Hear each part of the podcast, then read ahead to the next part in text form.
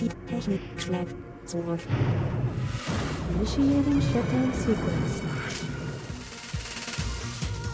Beherrschen Sie sich, sonst brennt Ihnen eine Sicherung durch. Ah ja, bei Ihnen heißt das, es schließt sich ein Blutgefäß. Das Herz setzt plötzlich aus. Das heißt, die Windschutzscheibe könnte zum Bildschirm mutieren. Niemand darf überleben. Niemand. Und inzwischen eröffnen nun Computer und Internet ganz neue Austausch- und Informationskontrolle äh, Kanäle über Grenzen hinweg.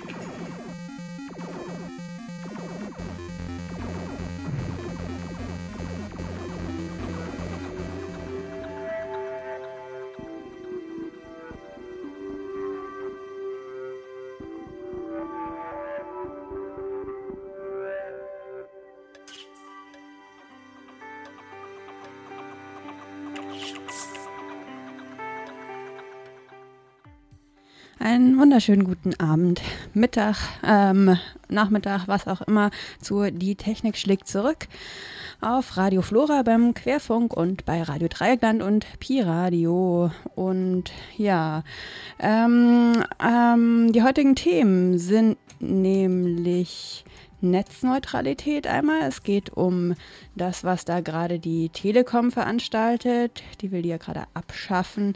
Und es geht um weitere Eingriffe ins Internet. Reporter ohne Grenzen hat da schon vor einiger Zeit einen ganz interessanten Bericht veröffentlicht. Außerdem haben wir in dieser Sendung einen netzpolitischen Wochenrückblick, den das äh, Blog netzpolitik.org gerade wieder rausbringt. Ähm, und es geht noch um die Kultur Flatrate. Und wenn dann noch Zeit ist, dann kommen wir noch zu den Big Brother Awards, die letzte, vorletzte Woche irgendwann im April verliehen wurden. Die Musik ist wie immer Creative Commons Musik. Ähm, Gerade hört ihr das Stück Raining in the Crescent House von Williamson.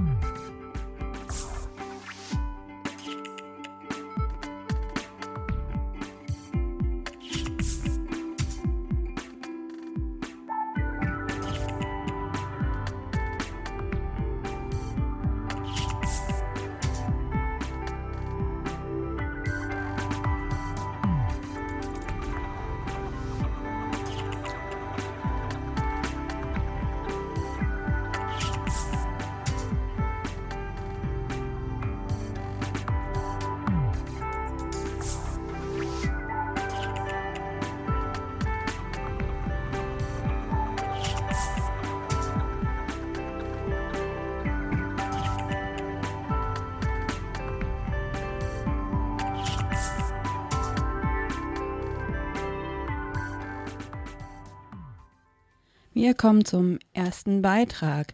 Die Deutsche Telekom hat Mitte April die Abschaffung von Flatrates verkündet und aber gleichzeitig bestätigt, dass man auch die eigenen Dienste gegenüber der Konkurrenz bevorzugen und damit die Netzneutralität verletzen wird. Netzneutralität, das klingt erstmal sperrig, ist aber eigentlich recht einfach. Grundsätzlich werden Daten im Internet gleich gut oder schlecht behandelt. Es gibt also keine Rangfolge, keiner schaut, von wem sie kommen, keiner schaut, wohin sie gehen, keiner schaut, was für Arten von Daten es sind und keiner schaut, ob diese Daten wichtig sind. Stattdessen transportieren die Knoten und Anbieter im Internet die Daten nach bestem Wissen und Gewissen von A nach B. Oder eben nicht mehr. Was schon seit einiger Zeit bei Mobilverträgen von vielen Anbietern umgesetzt wird, will die Deutsche Telekom jetzt auch für ihre Festnetzanschlüsse umsetzen. Neuverträge werden ab dem 2. Mai mit einer Drosselung bei bestimmten Volumina verkauft. Bei den üblichen DSL-Verträgen mit bis zu 16 Megabit pro Sekunde Geschwindigkeit, also ziemlich schnell, wird ab 25 Gigabyte Datenvolumen auf einige hundert Kilobit gedrosselt.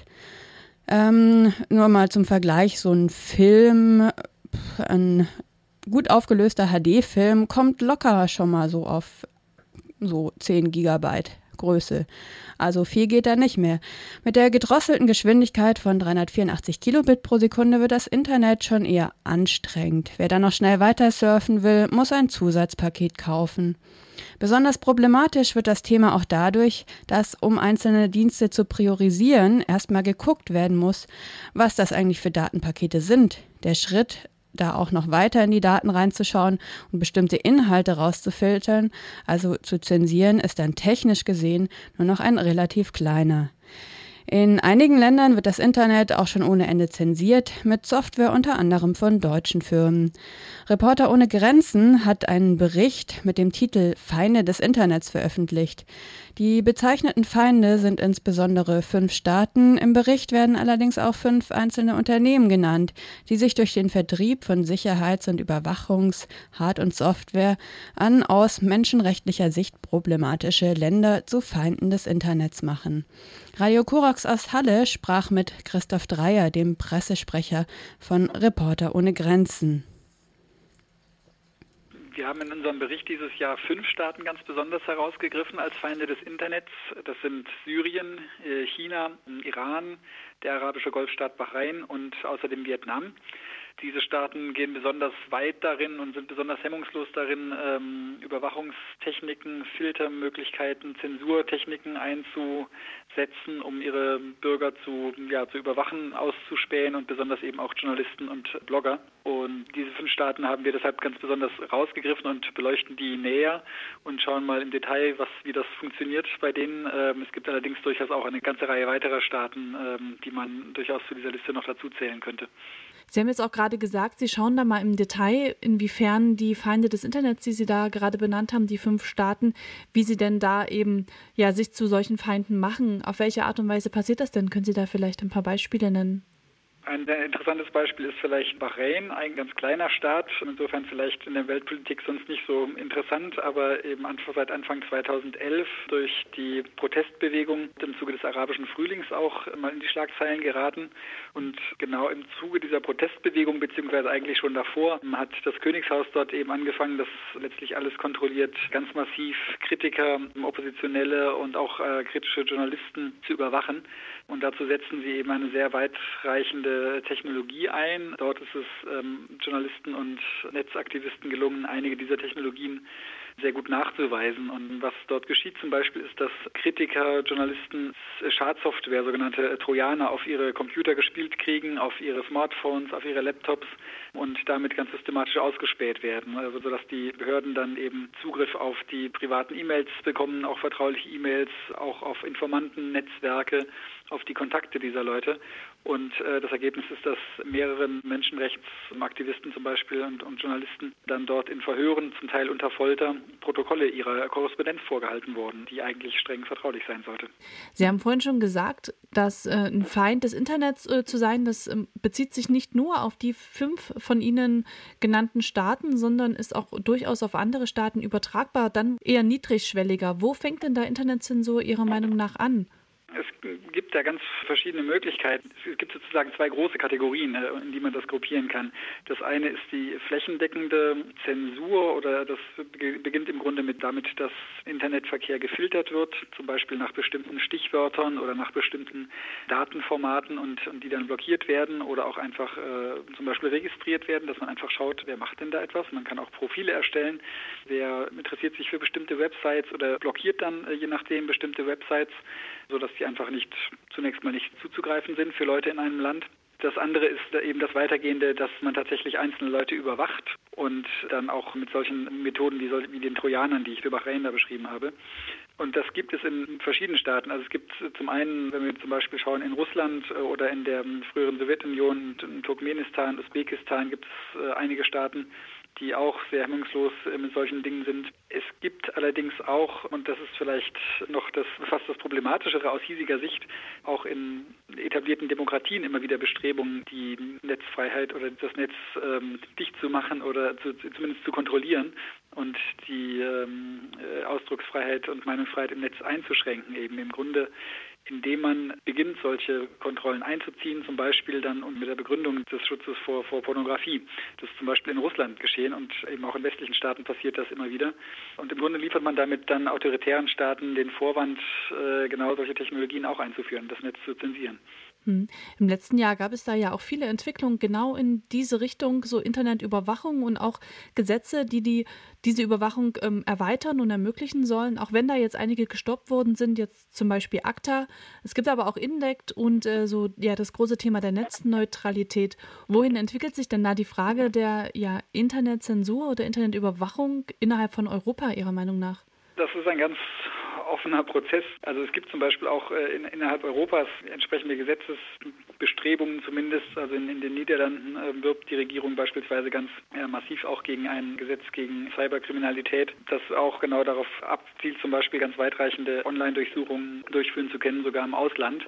Die Diskussion ist sehr offen, gerade genau wenn Sie das, das Stichwort Netzneutralität nennen. Es gibt immer wieder Bestrebungen, auch zum Beispiel von Internetanbietern, die eigentlich gerne, um mehr Geld verdienen zu können, beziehungsweise für diese teure Infrastruktur zahlen zu können, dann sagen, wir müssen Internetverkehr unterschiedlich behandeln können. Sprich zum Beispiel Verkehr von Unternehmen, die vielleicht mehr dafür zu bezahlen bereit sind, ähm, schneller durchleiten und dafür den Verkehr von den normalen privaten E-Mail-Schreibern langsamer durchzuleiten. Das Problem dabei ist, damit das geht, technisch äh, müssen Sie den, den Verkehr durchleuchten und schauen, was steckt da drin. Sprich, also es wird dann jede E-Mail geöffnet und reingeguckt, um, um sie zu sortieren und zu gewichten. Und die gleiche Technologie, die man dafür einsetzt, muss man nur ein klein wenig anders konfigurieren und schon kann man damit äh, zensieren. Und deswegen ist die Zensur da gar nicht weit weg. Hm. Sie haben ja in Ihrem Bericht jetzt nicht nur Staaten auf Ihre Liste der Feinde des Internets gesetzt, sondern auch Unternehmen. Welche Rolle spielen denn da Unternehmen bei der Internetzensur? Naja, die äh, Technologie, mit, mit der die Staaten äh, ihre Kontrollen durchführen, äh, kommt eben von Unternehmen. Und das Interessante daran ist, ähm, dass das nicht nur chinesische Unternehmen sind zum Beispiel, von denen man denken würde, die haben da nicht solche Bedenken, die, die sind auch dabei, aber es gibt eben auch viele westliche Unternehmen, die hochspezialisierte Software liefern und genau damit all diese Übergriffe ermöglichen. Zum Beispiel das erwähnte Beispiel Bahrain, da kommt die entscheidende Software von dem Unternehmen Gamma, das ist ein äh, britisch-deutsches Unternehmen und das genau diese Staatstrojaner liefert, die in Deutschland nach einem Urteil des Bundesverfassungsgerichts gar nicht eingesetzt werden dürfen. Aber wir exportieren genau diese äh, Software in Staaten, die höchst repressiv sind, höchst autoritär regiert werden und äh, in denen Dissidenten, Kritiker und Oppositionelle gefoltert werden. Welche Unternehmen finden sich denn da noch außer jetzt dem Unternehmen Gamma auf Ihrer Liste wieder? Wir haben da auch wieder fünf Unternehmen besonders herausgegriffen. Das ist eben das erwähnte Gamma äh, aus Großbritannien und Deutschland. Dann gibt es ein weiteres deutsches Unternehmen, Trovicor, das im Grunde ja ein nicht, ein nicht ganz so weitreichende Software liefert, aber ähm, die Grundlage im, im Grunde die ähm, also Internetverkehr und äh, Telefonate, auch Skype-Telefonate filtern kann, überwachen kann. Dann gibt es ein Unternehmen Amisys aus Frankreich, das genau diese beschriebene Technologie anwendet, dass man im Grunde den Verkehr öffnet, E-Mails öffnet, reinschaut, Profile anlegt von äh, Nutzern und äh, mit dieser Technologie äh, in Libyen zum Beispiel Journalist monatelang überwacht. Dann gibt es ein Unternehmen Blue Code aus den USA, das auch Zensur- und Filtersoftware erlaubt und ähm, erlaubt diese Software, also äh, große Mengen zu, zu analysieren und eben auch wiederum solche Filter, solche Profile zu erstellen. Auch da wurden Server in, äh, zum Beispiel in Syrien äh, nachgewiesen. Dann gibt es noch ein Unternehmen Hacking Team aus Italien, das eine Software anbietet und damit wirbt, dass die zum Beispiel verschlüsselte E-Mails äh, und Dateien, auch Internet-Telefonate und Chatprotokolle brechen kann. Bei wem sehen Sie denn da jetzt die Verantwortlichkeit dafür, dass äh, die Technologie von den jeweiligen Unternehmen dann gebraucht bzw. missbraucht wird von den entsprechenden Ländern, die sie da als Feinde des Internets ähm, ausgemacht haben. Ist es da, sind das da die Unternehmen selbst, die eben ihre Technologie dahin vertreiben und das ganz unverantwortlich in der Hinsicht tun, dass sie vielleicht gar nicht wissen wollen oder sich nicht darum scheren, was damit eigentlich passiert? Oder liegt da eher das Problem bei einer Gesetzgebung?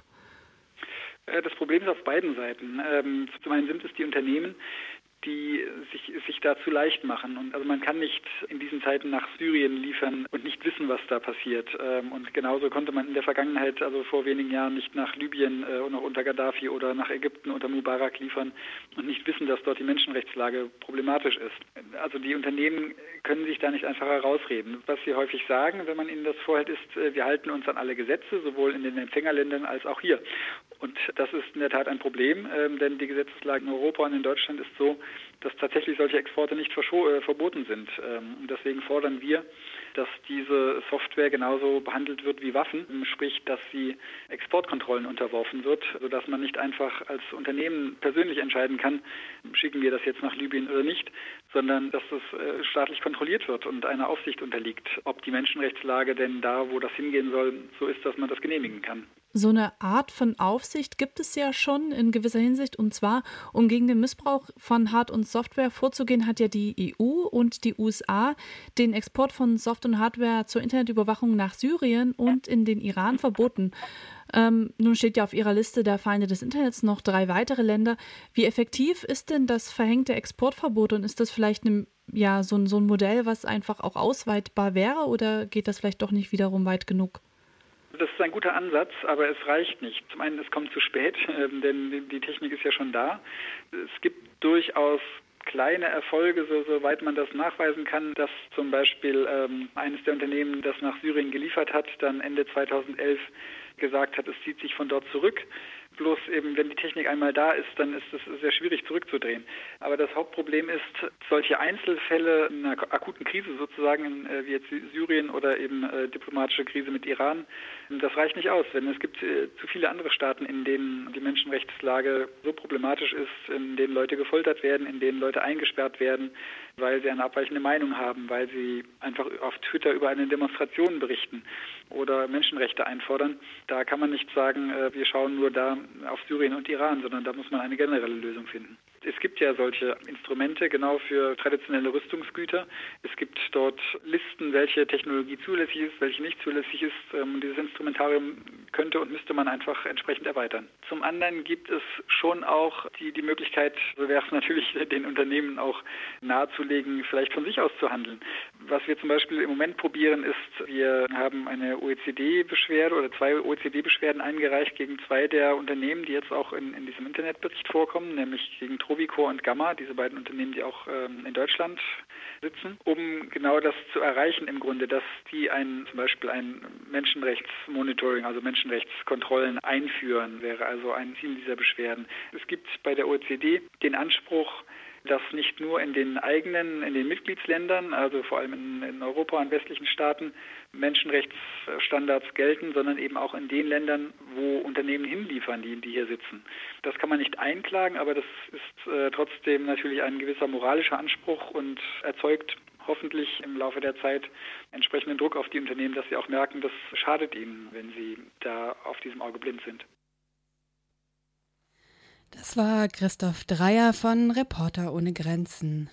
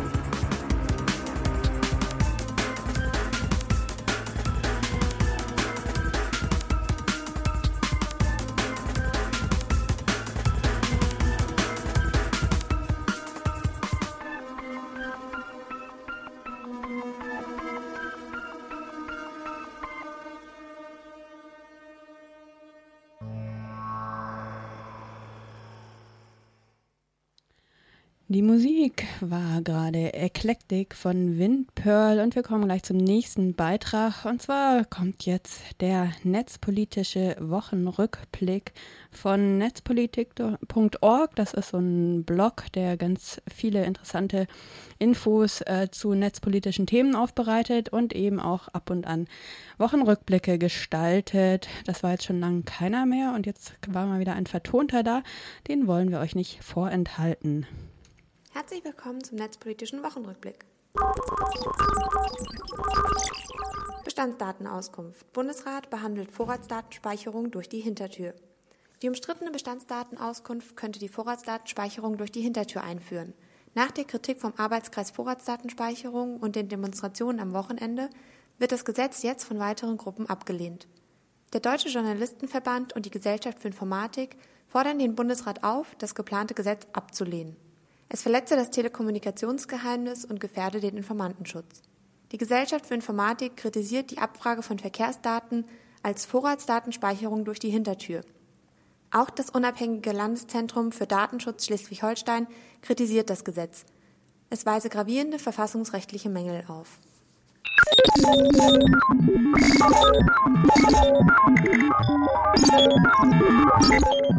Interne Protokolle. Bundesbehörden nehmen Gesetz zur Informationsfreiheit nicht ernst genug. Acht Jahre nach dem Inkrafttreten tun sich deutsche Bundesbehörden noch immer schwer mit dem Informationsfreiheitsgesetz. Das geht aus Protokollen einer ressortübergreifenden Arbeitsgruppe hervor, die Zeit und Zeit Online veröffentlicht haben. Der Bundesbeauftragte für die Informationsfreiheit hält das Gesetz zwar für einen Erfolg, sieht aber noch viel Spielraum für Verbesserungen. Seit 2006 gibt es ein deutsches Gesetz zur Informationsfreiheit. Und nicht zuletzt durch die Plattform fragtdenstaat.de nehmen immer mehr Menschen ihr Recht auf Zugang zu öffentlichen Informationen wahr. Bei den Bundesbehörden, die der Öffentlichkeit Transparenz bieten sollen, kommt dieses Recht nicht immer gut an.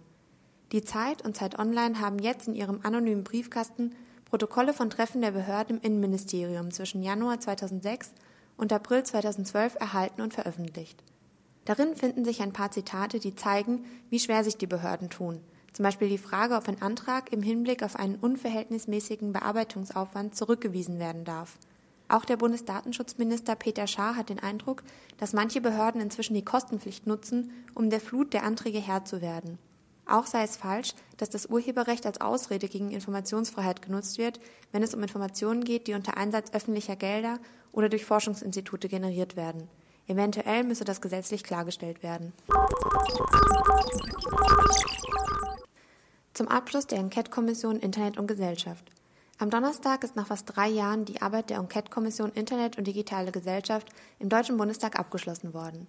Der Abschlussbericht umfasst über 2000 Seiten Papier, darunter sind über 400 Handlungsempfehlungen zu zwölf Themenkomplexen wie Netzneutralität, Datenschutz oder Urheberrecht. In der Plenardebatte im Bundestag begrüßten Abgeordnete aller Fraktionen die Arbeit der Enquete. Über alle Fraktionsgrenzen hinaus wurde für die nächste Legislaturperiode die Einrichtung eines Hauptausschusses für Netzpolitik gefordert, um die Arbeit fortzuführen. Im Moment gibt es im Bundestag einen Unterausschuss Neue Medien, der wiederum dem Kultur- und Medienausschuss untergeordnet ist. Zugleich finden wichtige netzpolitische Debatten im Rechtsausschuss statt, wo nicht immer unbedingt die netzkompetentesten Politiker sitzen. Aber ein Hauptausschuss Netzpolitik im Bundestag alleine bringt nicht viel. Wichtig ist auch ein Gegengewicht in der Bundesregierung. Im Moment haben wir einen Bundesinnenminister, dessen Vorgänger Thomas de Maizière sich auch zum Internetminister ausrief. Zugleich ist der Bundesbeauftragte für Kultur und Medien, Bernd Neumann, als Staatsminister irgendwie für das Internet zuständig. Mit anderen Worten, die beiden internetfeindlichsten Mitglieder des Kabinetts in unserer Bundesregierung sind auch für das Internet zuständig. Das muss sich ändern. Ein Internetstaatsminister im Kanzleramt wäre zum Beispiel sinnvoll. Einen von manchen geforderten Internetstaatssekretär im Bundesinnenministerium halten wir dagegen für nicht sinnvoll. Man könnte aber auch mal über die Einführung eines Internetministeriums nachdenken. Quellen-TKÜ. Bund und Länder verzichten bis auf weiteres auf Einsatz. Der Bundestagsabgeordnete Jan Korte von der Linkspartei hat beim Innenministerium nachgefragt, was der aktuelle Stand beim Thema Staatstrojaner ist. Die Antwort des Ministeriums haben wir auf netzpolitik.org veröffentlicht. Es werden erst einmal keine Quellen-TKÜ-Maßnahmen durchgeführt. Nach der Analyse einer Überwachungssoftware durch den CCC sind sich Bund und Länder einig, bis auf weiteres auf die Durchführung von Quellen-Telekommunikationsüberwachung zu verzichten. Die Behörden halten am Plan fest, einen eigenen Trojaner zu entwickeln. Für eine Übergangszeit soll der bekannte Staatstrojaner Finn Fischer Finn Spy von Gamma Elermann eingesetzt werden. Die Prüfung des angeschafften Trojaners wird von der Firma CSC Deutschland Solutions GmbH durchgeführt und sollte schon im Dezember abgeschlossen sein. Damit ist man jedoch noch immer nicht fertig. Auch die Eigenentwicklung von Bund und Ländern kommt nicht so schnell voran wie geplant, weil noch immer nicht alle Stellen im Kompetenzzentrum Informationstechnische Überwachung besetzt sind. Neben der Schadenfreude über die Verzögerung fällt auf, dass die Behörden doch wieder externe Dienstleister in den Prozess einbinden. Die Rolle von CSC Deutschland ist dabei doppelt pikant, weil diese auch die Prüfung des Gamma-Elermann-Trojaners durchführt. Bundestagsausschuss. Abgeordnete diskutieren über Exportkontrollen für Überwachungstechnologien. Der Export deutscher Überwachungssoftware war am Mittwoch Thema im Deutschen Bundestag. Im Unterausschuss Abrüstung, Rüstungskontrolle und Nichtverbreitung des Auswärtigen Ausschusses fand ein Gespräch zu Überwachungstechnologien Made in Germany statt. Christian Mier, Geschäftsführer von Reporter ohne Grenzen, gab eine Einführung in das Thema. Nach der Erklärung, wie gefährlich Technik wie die Produkte von Emesis, Bluecode, Gamma Elermann, Hacking Team oder Trovicor sein kann, forderte er eine wirksame Kontrolle solcher Überwachungstechnologien. Neben Christian Mier waren auch Vertreter von Außen- und Wirtschaftsministerium anwesend. Wie auch bisher ist das Auswärtige Amt eher offen für eine Regulierung, während das Wirtschaftsministerium im Kampf für wirtschaftliche Freiheit offensichtlich auch Menschenrechtsverletzungen in Kauf nimmt. Pikant ist, dass beide Ministerien derzeit von FDP-Ministern geleitet werden. Damit stehen vor allem die Liberalen einer effektiven Kontrolle von Schnüffeltechnik im Weg. Immerhin hat der Bundestag jetzt auch mal gemerkt, dass man sich mit diesem drängenden Thema beschäftigen muss. Unmittelbare Auswirkungen wird die nicht öffentliche Anhörung jedoch nicht haben. Die Legislaturperiode ist so gut wie vorbei und vor der Bundestagswahl wird wohl nichts mehr passieren. Aber immerhin ist das Thema Überwachungstechnologien jetzt auch im Bundesparlament angekommen. Bleibt zu hoffen, dass spätestens nach der Wahl auch Taten folgen. Einbetten von YouTube-Videos verletzt laut BGH eventuell Urheberrechte. Der Bundesgerichtshof sagte gestern in einer mündlichen Verhandlung, dass das Einbetten von YouTube-Videos in fremde Webseiten möglicherweise eine Rechtsverletzung darstelle. Das Einbetten sei nicht mit einer Verlinkung vergleichbar und verletze eventuell Urheberrechte, so der Vorsitzende Richter Joachim Bornkamm. Laut Tagesschau erwägt der Bundesgerichtshof, den Sachverhalt dem Europäischen Gerichtshof in Luxemburg vorzulegen, weil europäisches Recht eine Rolle spielen könnte. Eine Entscheidung soll am 16. Mai verkündet werden.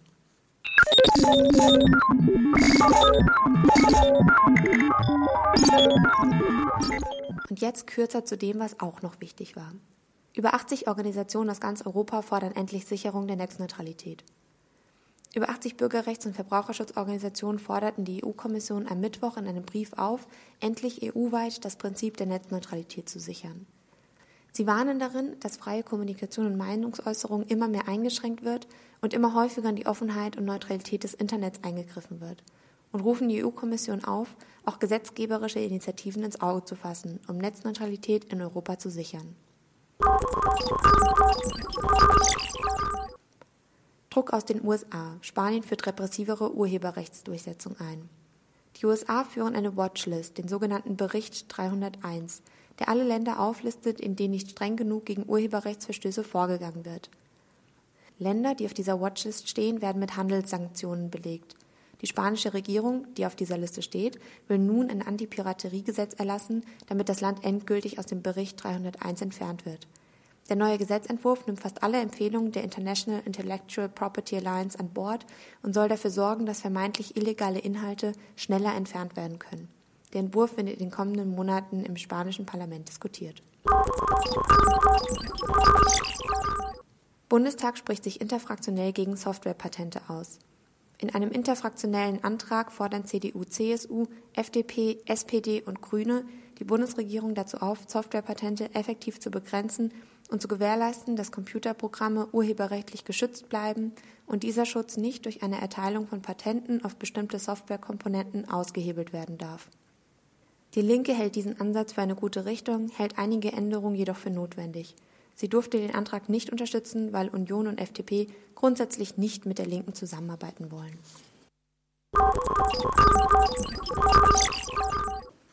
Italienische Provider sperren Webseiten. In Italien werden Internetprovider verpflichtet, den Zugang zu bestimmten Webseiten zu sperren. Letzte Woche traf es 27 File-Sharing-Seiten auf einmal.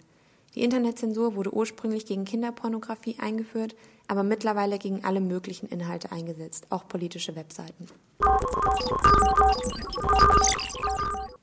Nächster Schritt für CISPA. Repräsentantenhaus stimmt zu. Nachdem der Geheimdienstausschuss dem CISPA-Gesetzentwurf, dem Cyber Intelligence Sharing and Protection Act, am 10. April bereits zugestimmt hatte, hat gestern auch das Repräsentantenhaus abgestimmt. Mit 288 zu 127 Stimmen wurde CISPA dort nach zwei Tagen Debatte aufgenommen. Als nächstes geht's also zum Senat. Unterstützt Netzpolitik.org. Seit Montag läuft unsere Crowdfunding-Aktion. Netzpolitik produziert seit neun Jahren viele kostenfreie Inhalte und wurde bisher mehr schlecht als recht über Werbung, Flatter und Bezuschussungen finanziert. Auf diese Weise lässt sich investigativer Journalismus jedoch nicht nachhaltig betreiben. Daher soll die Finanzierung unserer Arbeit auf mehrere Säulen gestellt werden. Da ihr als Leserinnen und Leser aber am besten wisst, wie wichtig kritischer Netzjournalismus heute ist und dass wir Paywalls nicht besonders mögen, wäre es schön, wenn ihr uns bei unserer Arbeit unterstützen könntet. Mit eurem Beitrag ermöglicht ihr mehr Hintergrundrecherchen, ein besseres Frühwarnsystem für kommende Grundrechtseinschränkungen und nicht zuletzt den Erklärbär, der netzpolitische Themen übersetzt. Vielen Dank an dieser Stelle auch allen, die bisher gespendet haben. Das war der netzpolitische Wochenrückblick für die Kalenderwoche 17.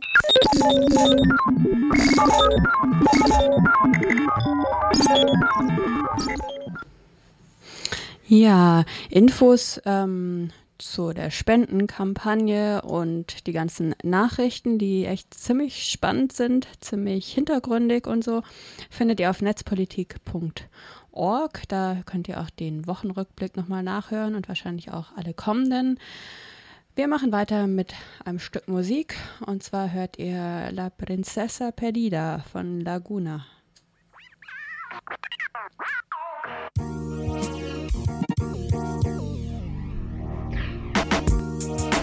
Das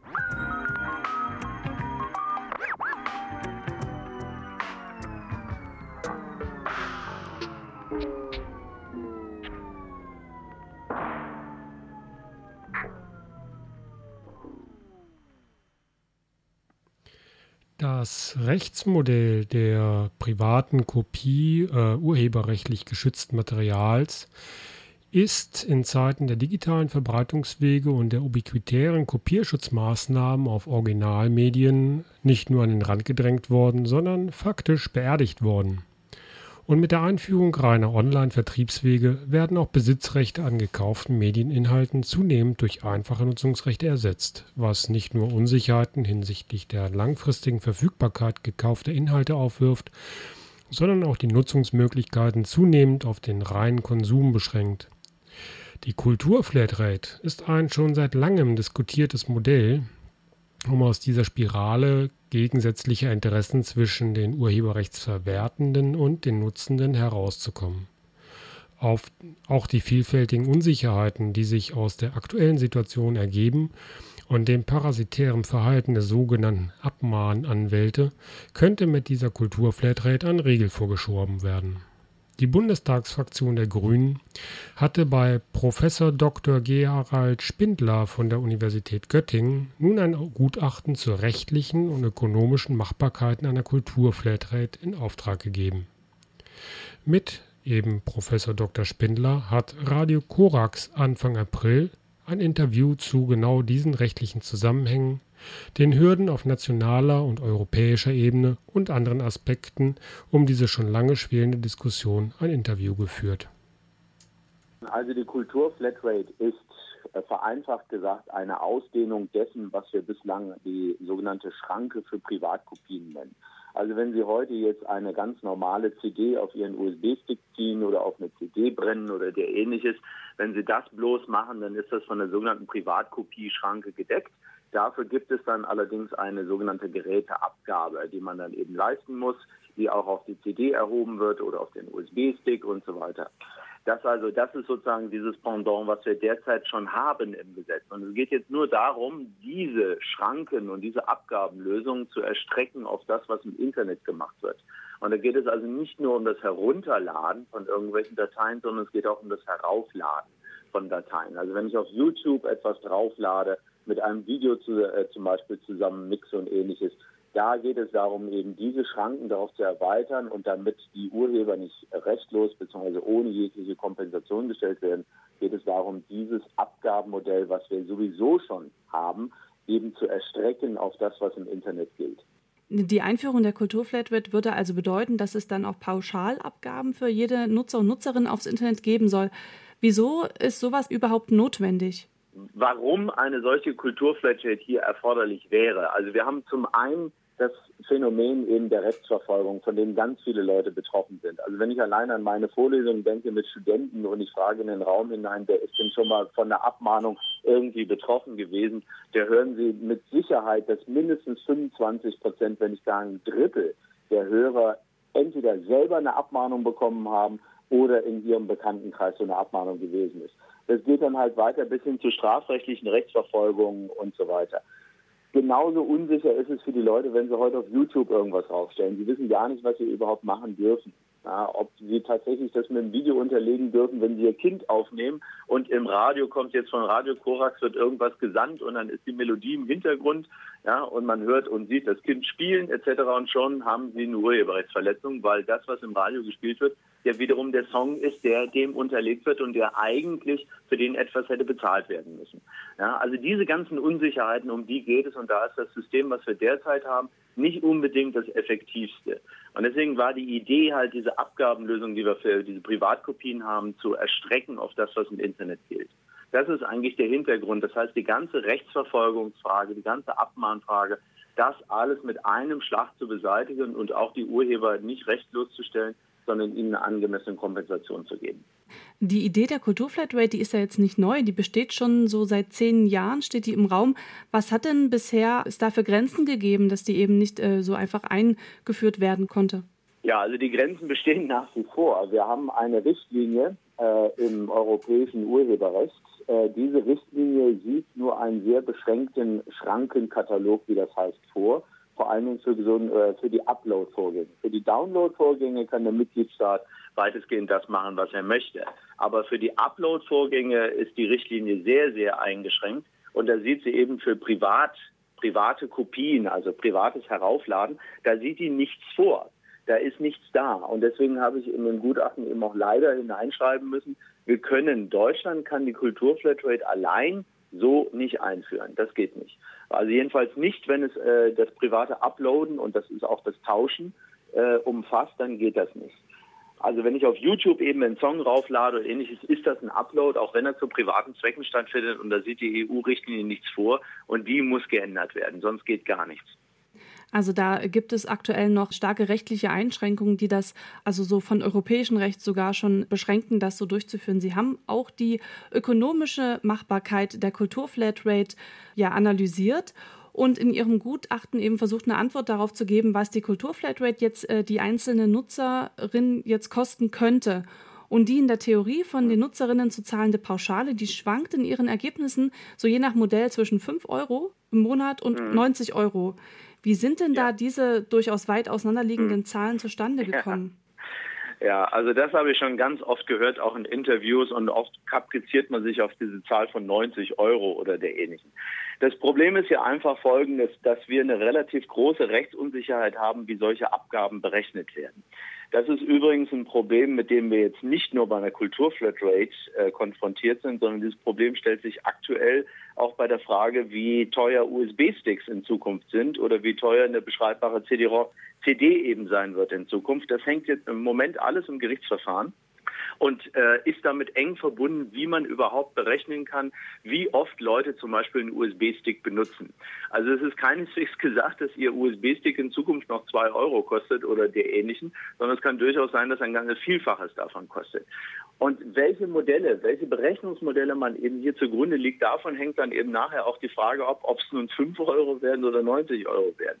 Wenn Sie den Extremfall, wohlgemerkt Extremfall nehmen, dass man jegliche Möglichkeit einer urheberrechtlichen Verwertung eben berücksichtigt, dann kommen Sie tatsächlich auf solche gigantischen Zahlen wie 90 Euro heraus. Ich muss allerdings auch noch mal ganz klar sagen, weil es wie gesagt ganz oft missverstanden wird in der öffentlichen Diskussion über das Gutachten, dass diese 90 Euro nicht meine Position sind. Nur als Wissenschaftler muss ich eben sagen, es gibt die Position und es gibt die Position.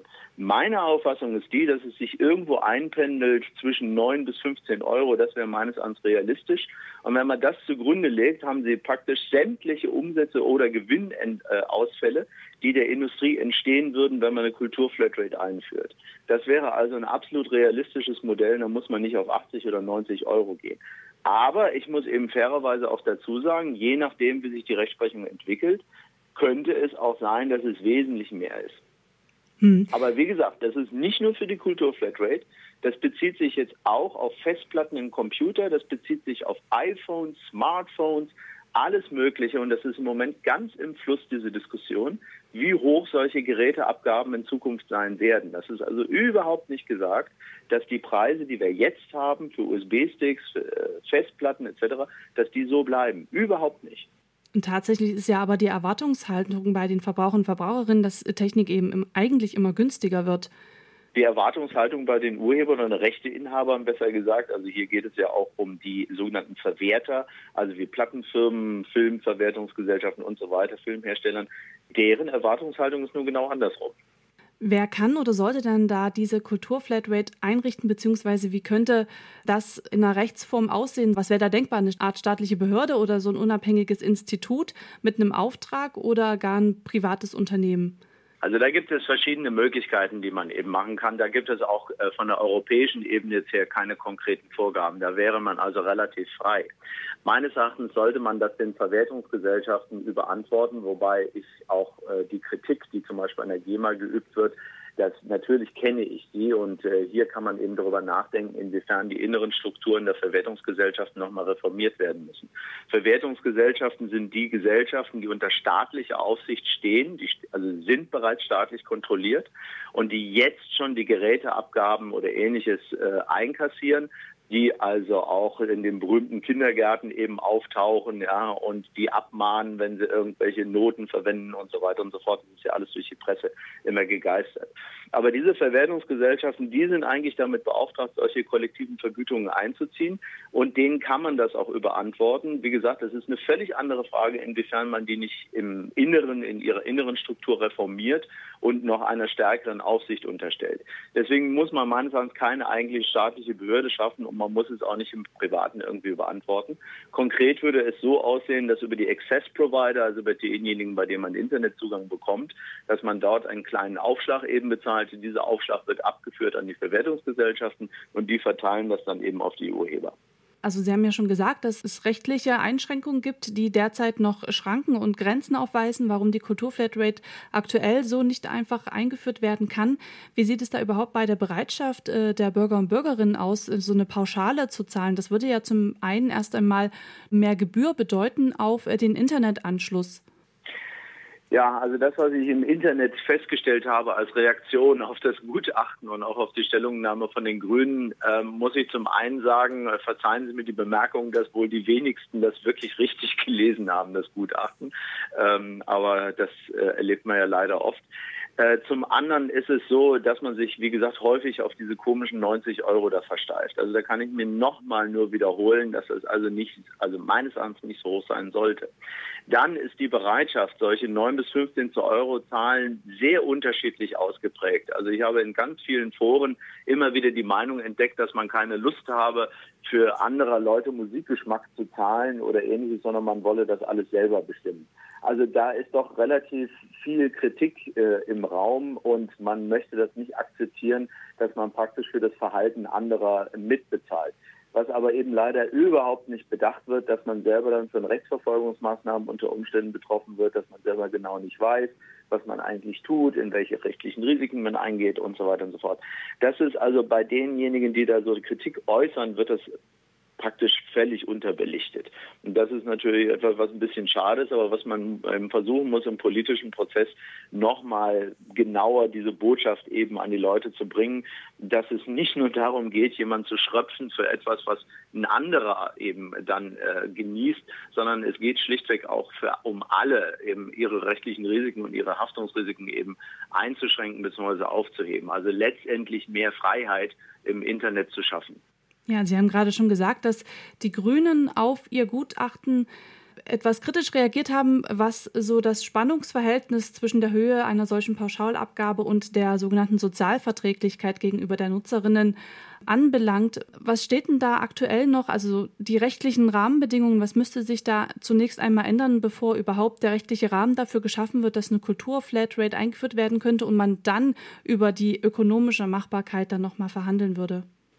Also ich denke, dass das Wichtigste jetzt ist in den nächsten ein bis zwei Jahren, dass man nochmal sich vergewissert im politischen Meinungsbildungsprozess, ob man so etwas haben will oder nicht. Das hängt eben mit diesen Diskussionen zusammen, wobei äh, Sie jetzt gerade vorhin gesagt haben, dass die Grünen jetzt kritisch auf mein Gutachten reagiert hätten. Also das war jetzt nun nicht der Fall. Es ist, ich meinte hier die öffentliche Reaktion, also was Sie in entsprechenden Internet-Communities eben darüber lesen können, in entsprechenden Foren dazu.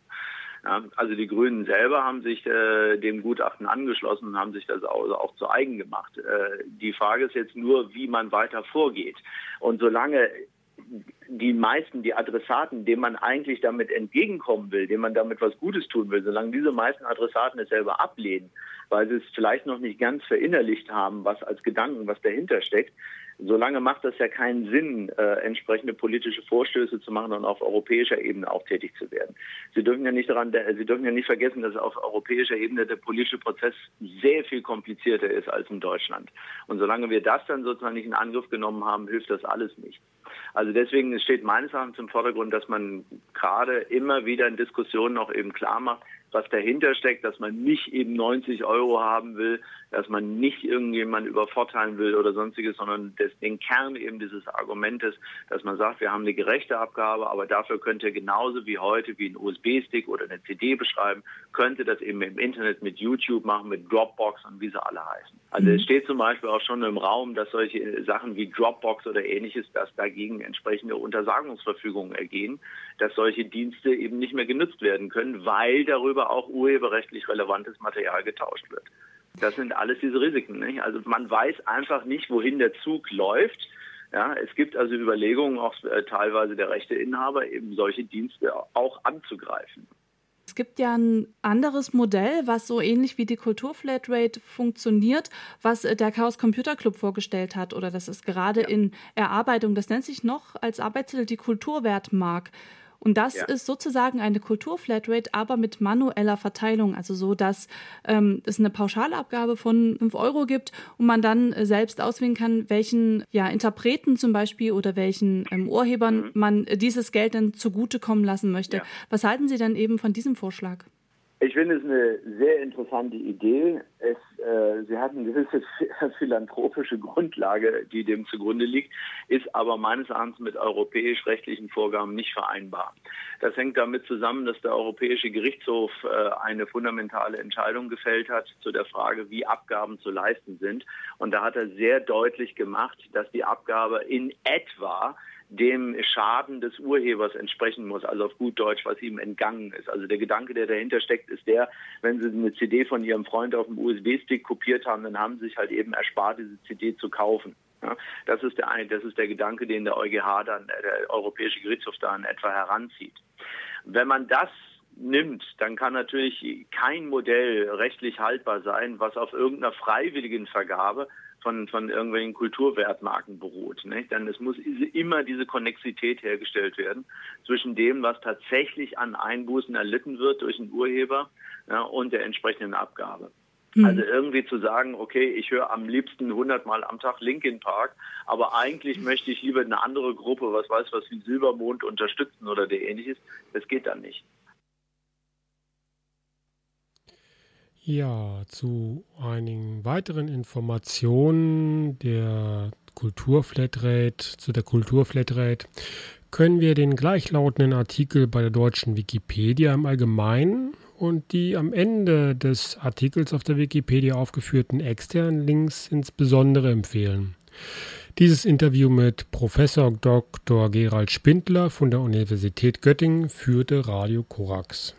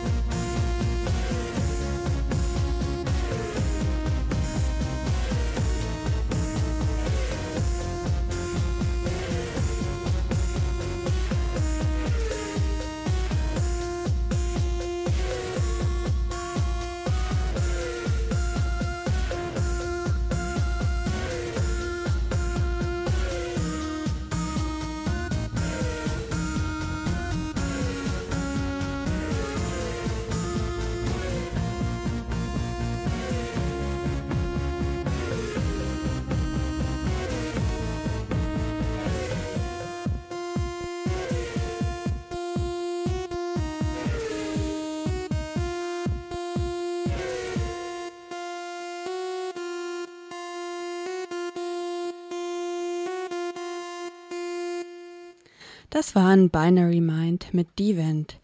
Und wir haben jetzt noch ein wenig Zeit, deswegen kommen wir noch zu den Big Brother Awards. Die wurden letzte Woche in Bielefeld zum zig, ich glaube, 10., 11. Mal verliehen schon.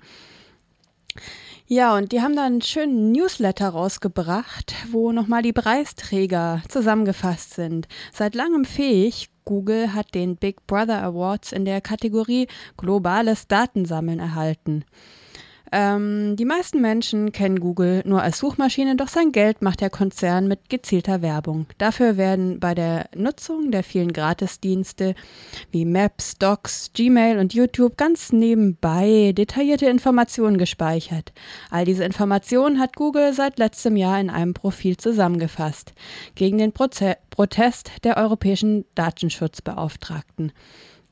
Bei Google ist die Ausforschung der Nutzerinnen und Nutzer Wesenskern seines Geschäftsmodells. Angesichts des de facto Monopols im Suchmaschinenmarkt fordern die Nutzerinnen und Nutzer, äh, Quatsch, fordern die Laudatoren, den Konzern zu zerschlagen und die Dienste, die Grundversorgungscharakter haben, unter öffentliche Aufsicht zu stellen.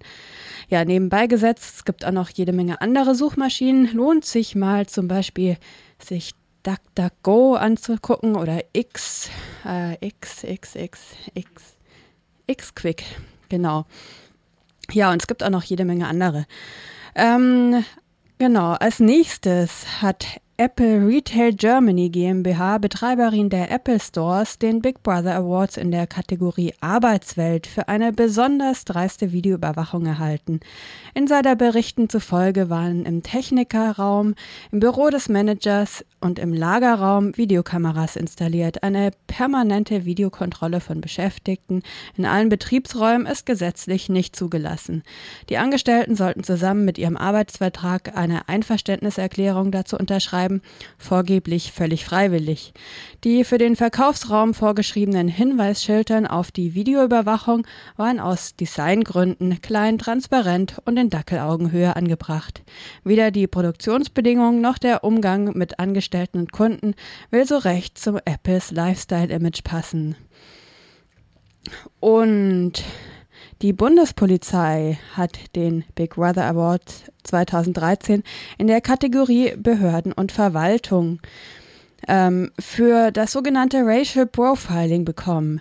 Im Dezember 2010 war ein 25-jähriger deutscher Architekturstudent aufgrund seiner Hautfarbe von der Bundespolizei Polizei ohne jeden Anlass und ziemlich harsch kontrolliert worden. Zum zehnten Mal in zwei Jahren. Vom Oberverwaltungsgericht Rheinland-Pfalz wurde diese Praxis als verfassungswidrig eingestuft was der Bundesvorsitzende der Deutschen Polizeigewerkschaft schöngeistige Rechtspflege nannte. Solche Reaktionen belegen, dass rassistische Denkmuster weit über die Bundespolizei hinaus zum Alltag von Sicherheitsbehörden gehören, so dass man letztlich von institutionellem Rassismus sprechen kann, so Laudator Dr. Rolf Gössner.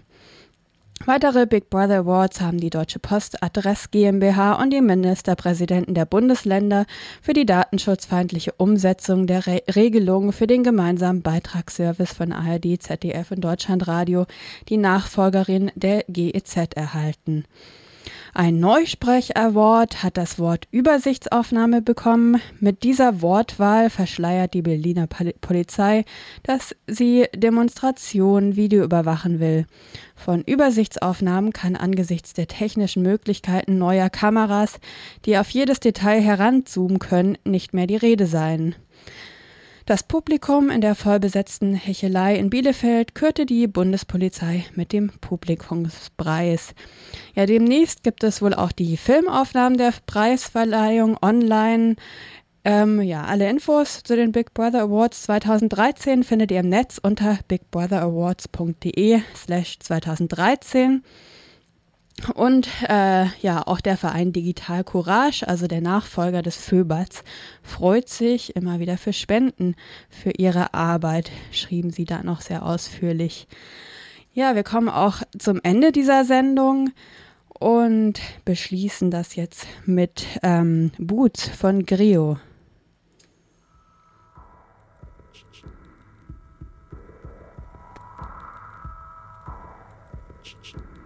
Ja, und dann können wir uns ja hier auch mal verabschieden. Am Mikrofon waren Friederike Meyer, Raffaello und Franziska, äh, so ein bisschen.